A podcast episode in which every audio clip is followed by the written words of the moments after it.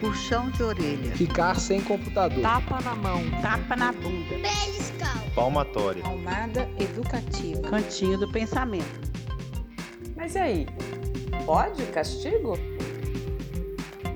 Esse é um programa para ajudar você, mãe, pai, educador, a lidar com as crianças e adolescentes de forma respeitosa, sem o uso de punições ou recompensas. Oi, Nina. Oi, Mana, E aí? tudo bem? Qual a pergunta de hoje? Ah, a pergunta hoje é uma pergunta curiosa. É, ela é bem ampla, e, mas eu acho que dá para a gente aprender muita coisa e falar sobre a disciplina positiva. Uma mãe de um filho já adulto, e ela nos perguntou se a disciplina positiva também serve para filhos já mais velhos, né? Filhos adultos. E aí nós vamos conversar um pouquinho sobre como isso é possível, como aplicar a disciplina positiva, se ela é aplicável em outros contextos, com filhos maiores, entre os adultos. Que legal essa pergunta, né? Sai um pouco do, do de sempre, mas é uma pergunta recorrente. Na verdade, fica parecendo que a gente fala só para criança pequena, né? Mas é porque é a nossa área de maior é, expertise. E na assim. verdade, eu não sei, parece que os pais das crianças pequenas buscam mais informações. Talvez as perguntas cheguem mais porque eles ainda estão, entre aspas, aprendendo a ser pais, né? a ser pais. E talvez depois que meu filho já é grande, eu vou pedir ajuda. Será? É, ou, ou, enfim, não tem mais jeito, né? Às É. vezes também tem uma coisa determinista. Ele já isso. está criado, ele é assim mesmo, e não tem como mudar nossa relação, é assim. Não sei, né? Hum. Não aparece tanto. Ah, mas vamos falar logo, vai. É sim, é aplicável para adultos, para adolescentes, para relacionamentos entre casais, para é, em- no ambiente corporativo, até com animais. Tem em inglês, tem o. Sabia que tem? Não, não Positive sabia. Discipline for Your Pets. Olha, que interessante, Tem. realmente. Por isso que a gente chama que a disciplina positiva, mais do que uma abordagem, é um estilo de vida. Né? E algumas pessoas se referem a DP como algo além, não só Uhum. como um método de educação, mas como um estilo de vida. Porque depois que a gente se depara com os princípios que norteiam a disciplina positiva, a gente se vê frente a algumas mudanças Não, e é- e que isso é- permeia todas as relações. certeza, tudo. E, e, inclusive quando você entende que você não pode fazer nada para mudar o outro, né? A única coisa que você pode fazer é mudar a si mesmo para criar um ambiente favorável para que o outro mude. Você não tem como, você não tem como mudar o outro. Isso, isso é fato. É A mudança é dentro de si. E se você tem um filho adulto, se você tem, né, é, as, as- todas as suas relações vão melhorar, não é? marido, Uhum. enfim. É, e eu gosto muito de lembrar do- de um dos princípios fundamentais da disciplina positiva, que é o respeito mútuo, né? A questão da firmeza e gentileza ao mesmo tempo. E isso se aplica em todos os cenários que a gente está, né? Às vezes a gente quer, exige do outro, isso em, em todos os relacionamentos, o respeito. Você precisa me respeitar, né? A gente fala para o marido, fala para o filho, mas a grande questão né, que a disciplina positiva nos traz é: você é o modelo de respeito que você deseja, é, e esse respeito é mútuo, né? Você, o respeito a gente não se impõe, não impõe para ninguém, a gente conquista. Respeitando o outro, a gente conquista o respeito. Então, Exatamente. A velha história de que quando um não quer, dois não brigam, né? Então, se você aborda qualquer questão, vem uma pessoa para você e ela vem agressiva, por exemplo, a sua tendência é reagir a isso. E aí você reage com mais agressividade. E você já experimentou responder para uma pessoa dessas assim? É, você tem razão. O que que acontece? Ela É. desmonta porque ela tá esperando aquele confronto, ela tá esperando o bate-boca, né? é, você simplesmente validar o que ela está sentindo Ou é, e não reagir. Não, não, se você não acha que ela tem razão, você dizer algo do tipo: é, eu vejo que isso realmente te abalou e eu prefiro conversar com você mais tarde quando você estiver mais calmo. E aí nós estamos falando de uma ferramenta que Hum, muito eficaz da disciplina positiva, que é a pausa positiva. É, E ela vale para todas as idades. A gente não resolve nada quando a gente está no modo surtado, quando a gente está sob estresse, né? Porque a gente não consegue resolver problemas quando a gente está nervoso. a gente não toma boas decisões quando o nosso cérebro está desconectado, né? Ele precisa, ele precisa estar integrado. E se ele, se você está agindo com o seu cérebro reptiliano, modo luta e fuga, e você aprende a reconhecer isso, a melhor coisa que você faz é se afastar. E aí, mesmo que a pessoa continue insistindo, você diz: eu quero conversar sobre isso, eu quero resolver essa questão e agora não é uma boa hora. Eu não consigo conversar de uma forma calma Uhum. e não consigo resolver esse problema junto com você. Irritado ou nervoso, Uhum. né? Essa questão da honestidade emocional, a disciplina positiva também traz isso. Às vezes a gente expressa pouco o que a gente está sentindo e a gente tem muita expectativa que o outro, né, capte Nossa. isso e ah, mas ele tem que perceber. Não, eu preciso falar, né? Se ele se, se meu filho seja ele pequenininho ou mais velho, eu tenho que mostrar para ele que aquela atitude me deixa nervosa, eh, me deixa irritada e que, né, como vamos fazer para que isso seja resolvido? Então, a questão da honestidade emocional, da gente parar para respirar antes, né? A pausa positiva. Vamos ver quais ferramentas mais. A gente tem várias. eh, Ah, eu acho que para esses filhos mais velhos, que ainda, jovens adultos que ainda moram com os pais, né? É, por que não a reunião de família? Sim, uma ótima ferramenta também para a gente aplicar, É, colocar na pauta as questões que, que estão ali. Pode ser coisa simples, de rotina. Às vezes o filho Sim. mais velho tem comportamentos similares ao de uma criança. Aham. E ele precisa de sentir que ele tem um espaço que é dele, de independência, de, de, de respeitar essa privacidade, porque já é um jovem adulto, mas ao mesmo tempo ele mora numa casa que não é dele exclusiva, é um coletivo. E quando a gente fala de espaço coletivo, seja ele uma sala de aula, né, uma família, uma casa, todas as partes merecem igualdade. Aí que entra a questão da igualdade para a disciplina positiva, a igualdade não é a igualdade de papéis, de responsabilidade, né, que a gente entende que o pai tem com relação aos filhos ou o professor com relação ao aluno, mas a igualdade, a dignidade e respeito. Todo mundo tem esse direito de, de, de sentir que ele é parte. E para sentir que ele é parte, ele precisa sentir que ele tem voz ativa em algumas coisas, que a opinião dele é importante. É, e aí, vou convidar vocês para irem no nosso blog www.podcastigo.com.br e lá tem o passo a passo dessa reunião de como fazer uma reunião de família eficaz, que também pode ser feita só com o casal. Às vezes, ah, eu não tenho filhos. É uma ótima ferramenta para o casal também. Uhum. Inclusive, mesmo quem faz reunião de família, que envolve as crianças, que envolve o coletivo ali, é importante o casal ter esse momento individualizado e fazer essa reunião do casal também para decidir pontos importantes, enfim. É, ter tempo para conversar numa hora tranquila, porque normalmente a gente quer resolver os problemas no calor da emoção ou quando o problema vem à tona. E quando a gente faz uma reunião de família, a gente está sendo né, proativo e pensando em soluções, não apenas em reagir aos problemas, né? E, enfim. Uma outra ferramenta que eu gosto muito também, e é, eu acho que não tem idade, é o momento especial. Verdade. Né? Os filhos crescem e às vezes a gente dedica pouco tempo para fazer algo prazeroso juntos, para desfrutar, que né, de curtir esse momento com o filho. E eu tive uma experiência que há muito tempo eu não tinha com os meus pais, né? A gente viajou junto para Fortaleza recentemente, fomos só eu e eles. E como que é bom a gente reviver isso. Eu falei, gente, eu preciso ter mais momentos Ser especiais filha, de né? ser filha novamente, mesmo sendo casada, mãe, mas momento de ser filha, de estar junto, da gente relembrar memórias, enfim, Criar novas criar memórias. novas memórias e pense nisso, né? Não sei se vocês já praticam isso, mas sei lá, ir no cinema, fazer um programa legal, cozinharem juntos. É a tal da conexão, né? A importância da conexão. A gente volta para aquela necessidade de todo mundo se sentir aceito e importante. Sendo que essa aceitação é muito. é a conexão. Conexão significa eh, eu me sentir co- conectado ao outro, não só ficar implorando por atenção positiva ou negativa, mas conectado. Eu, eu senti que o outro se importa comigo. E às vezes a gente pensa que essa mensagem é clara e ela não é tão clara. É De verdade. quanto a gente se importa. A gente fala, nossa, eu faço isso, faço aquilo, faço aquilo outro, e o, o, o outro lado fala assim, ah, ela só me manda, ela não ouve nada que eu tenho para dizer. Eu participei recentemente como ouvinte de um workshop de pais e adolescentes, e foi incrível.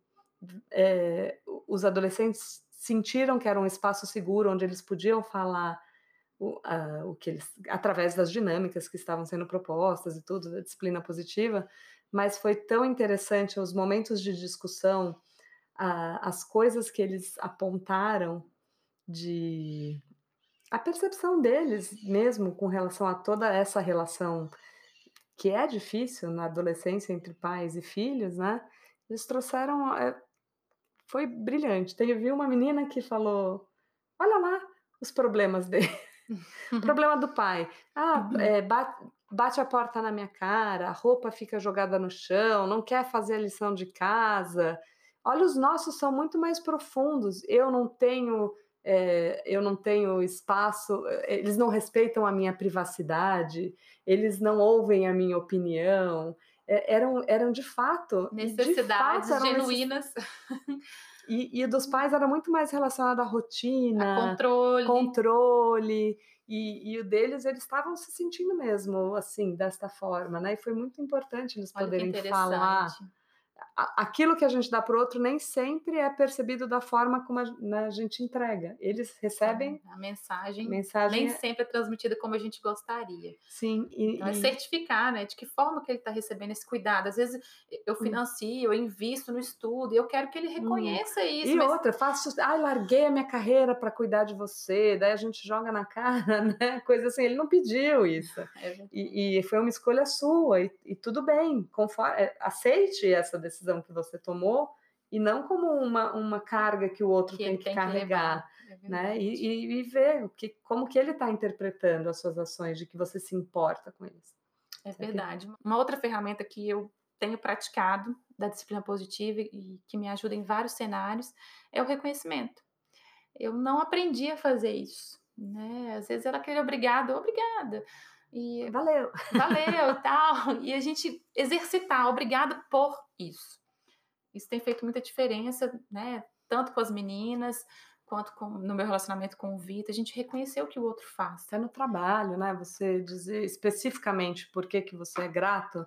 E eu, hoje eu vejo a Cecília falando, é, obrigada por. por é, o que ela falou outro dia? Obrigada por fechar a porta para mim, obrigada. Pequenas coisas, mas eu lembro que, que isso foi uma coisa que eu observei no, viajei uma vez para o Canadá, minha irmã mora lá e o marido dela é de lá, e eu falava assim, nossa, ela, a gente foi viajar de carro e no final da viagem ele falou, obrigada por dirigir. E ela falou, é, que isso, né? E, e, hoje eu uso muito isso também, obrigada por, por buscar a Cecília na escola hoje, obrigada por é, é tão vira, vai virando natural e o retorno também é muito interessante de valorizar pequenas coisas e ser que grato por essas pequenas coisas. E que contribui para o nosso dia a dia. E que vai deixando claro as suas expectativas, e aí o outro tem mais vontade de fazer, porque você agradece, porque você vai informando para ele aquilo que, ele se que é importante para você. É claro. e ele contribui mais. E a mensagem é clara, né? É, é verdade. Então, e às vezes a gente pega tanto no que falta, mas naquilo é exato que, que eu ia falar. Gente... Nossa, mas você deixou de fazer. A gente só aponta a falha, só aponta o erro. E aí é outra coisa que eu aprendi e, e é uma grande, um grande ponto da DP. Erros são excelentes oportunidades de aprendizagem. Né? Ao invés de eh, a gente ir com esse dedo apontado, olha o que você fez, olha né, o que você deixou de fazer, a gente fala, o que vamos aprender com este erro? Uhum como faremos para evitar que isso aconteça novamente? Então, muda a perspectiva, torna mais leve, né? A gente cria um ambiente que é propício a gente aprender, criar novos caminhos e não apenas ficar hum, amassando aquela culpa, né? Revivendo aquela culpa e buscando um culpado para o problema.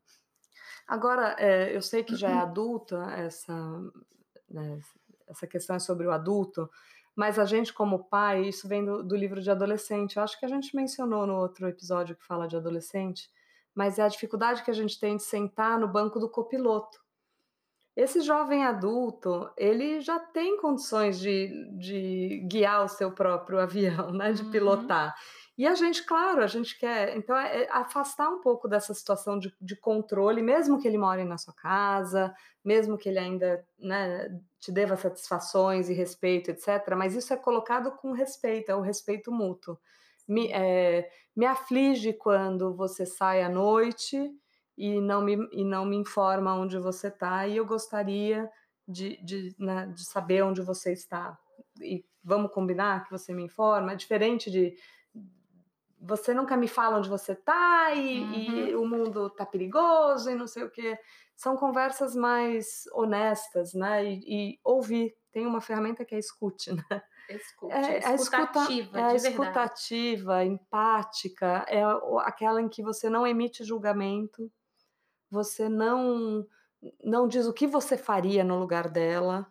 A gente Você sempre não quer começa decidir para o É. outro, quer pensar, você tem que pensar assim, fazer assim. Ah, gente se eu fosse você, eu faria isso, ou você. é, observa quantas vezes a gente interrompe a conversa do outro, às vezes o outro quer desabafar, e se você apenas disser. Ah, o que eu ouvi foi você dizer que você se sente é, inferiorizada pelo seu parceiro e você gostaria que ele olhasse para você de uma forma mais. ah, te valorizasse mais ou mais capaz. A pessoa até desmonta. "Ah, Você me entendeu. Você não precisa dizer o que ela tem que fazer, ela só quer ser ouvida. Né? Ela só quer que, Sim. saber que você está ouvindo e que você se entende. importa com ela, de Se fato. importa. É tão difícil, né, fazer isso. É, Eu tenho tentado praticar. é algo muito enraizado, né? Esses- é, Enfim, e uma outra coisa também é reparar quando a gente vai falhar nesse processo, né? Quando a gente fala da disciplina positiva, pelo menos para mim foi uma mudança de paradigma. Eu, eu, eu sonho com um dia que o que a gente vai falar nos workshops não seja novidade, que as pessoas já estejam habituadas. Falar, ah, mas isso a gente é já óbvio." pratica, isso é óbvio. Porque devia ser o natural, né, mano? Assim, mas ainda as pessoas, nossa, como eu nunca pensei nisso. E eu também me deparei com muitas coisas que eu fazia no automático. E uma delas é, é reconhecer quando a gente erra. Que nesse processo de- dessa mudança de paradigma, a gente vai falhar. Eu falho com as meninas lá em casa, viu, gente? Não tem mãe perfeita, eu não sou uma delas. Ainda bem, né? É. e, e eu busco aprender com os meus erros e também repará-los. A gente reconhecer, poxa, naquele dia eu saí da linha, eu falei como eu não gostaria, você me desculpa por isso. Né? Então a gente reconhecer eh, quando a gente erra, e errar não é tão importante quanto aquilo que a gente decide fazer quando nós erramos. Então, essa é uma outra mensagem que dá para aplicar com os grandões também. E foco em solução, né? É, então tá, a gente tem um problema que é você não, não- nunca. Você faz dessa casa um hotel, por exemplo, é muito comum, né, com adulto.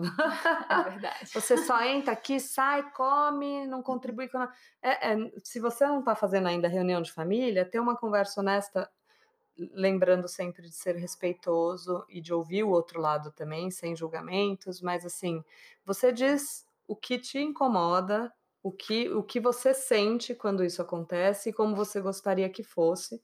Deixa a pessoa falar, ok, agora vamos, vamos buscar uma solução que seja boa para os dois lados, uma solução ganha-ganha. A gente também não está acostumada com o mundo. ganha-ganha, né? Tem que ser bom para os dois lados.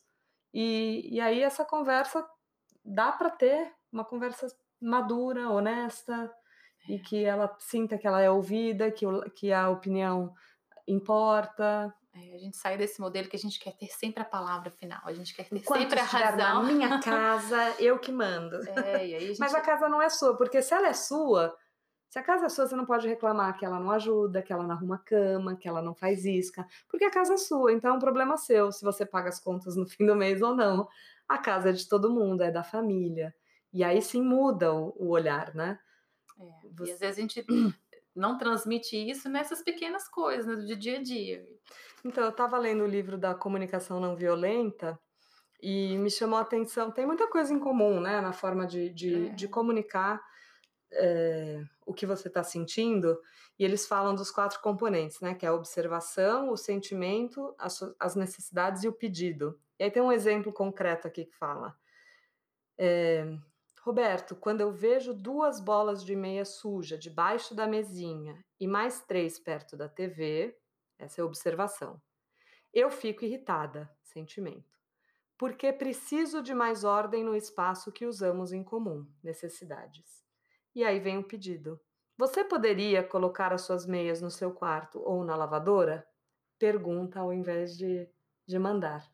Né? Então, observação, sentimento, necessidade e pedido. Eu só comecei a ler o livro, está na página 25, mas É. me chamou muita atenção assim, esse, Essa lógica da gente estruturar a nossa É. fala de uma forma respeitosa. Primeiro você comunica o que você viu ou o que você ouviu na hora que a pessoa te conta alguma coisa, né? Então eu tô ouvindo o que é a observação, o sentimento o que você E, precisa. e essa observação, o exercício é de fazer isso de uma forma muito neutra, né? O- Uhum. É, é relatar o fato. E não você sempre faz, porque a gente já está entrando no julgamento e, e, e esse é, o- é a grande questão da gente não ser violentos na nossa comunicação.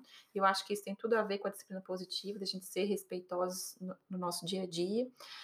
E, enfim, a gente levar né, os relacionamentos com mais senso de humor, com mais leveza, né? Que é uma mais outra... respeito, com mais respeito. de olhar, de um olhar empático, né? Ver com os olhos do, Uhum. do outro, ouvir com os ouvidos do outro, sentir com o coração do outro.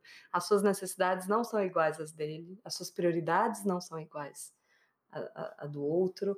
Acho que o maior exercício que você pode fazer de empatia é, é tentar se colocar no lugar, é ser compreensivo com uma pessoa que você não gosta ou que você discorda e falar, nossa, por que será que ele pensa dessa forma? O que será que levou ele a acreditar nisso?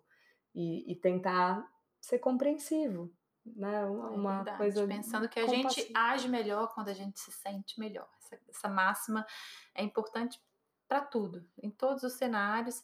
E o seu filho ele vai contribuir, ele vai colaborar mais com você, independente da idade dele, quando ele se sentir melhor, quando ele É. se sentir mais aceito, né, mais valorizado. E, útil eh, e também e essa mudança não está nele. Essa É. mudança começa em você. Você vai criar esse ambiente favorável para que ele mude. É, É isso aí. Espero que a gente tenha contribuído um pouquinho e a disciplina positiva é um estilo de vida, é um exercício constante, a gente está sempre aprendendo, buscando apri- aprimoramento e não a perfeição, né? não a perfeição, estar melhor a cada dia, mas nunca seremos perfeitos, né? E sempre aprendemos com as nossas falhas. E a gente continua à disposição. Quem quiser mandar perguntas, esse foi o nosso 12 episódio. Eu sou a Mana Bosque. E eu sou a Nina Magalhães. Obrigada. Tchau, tchau. Tchau!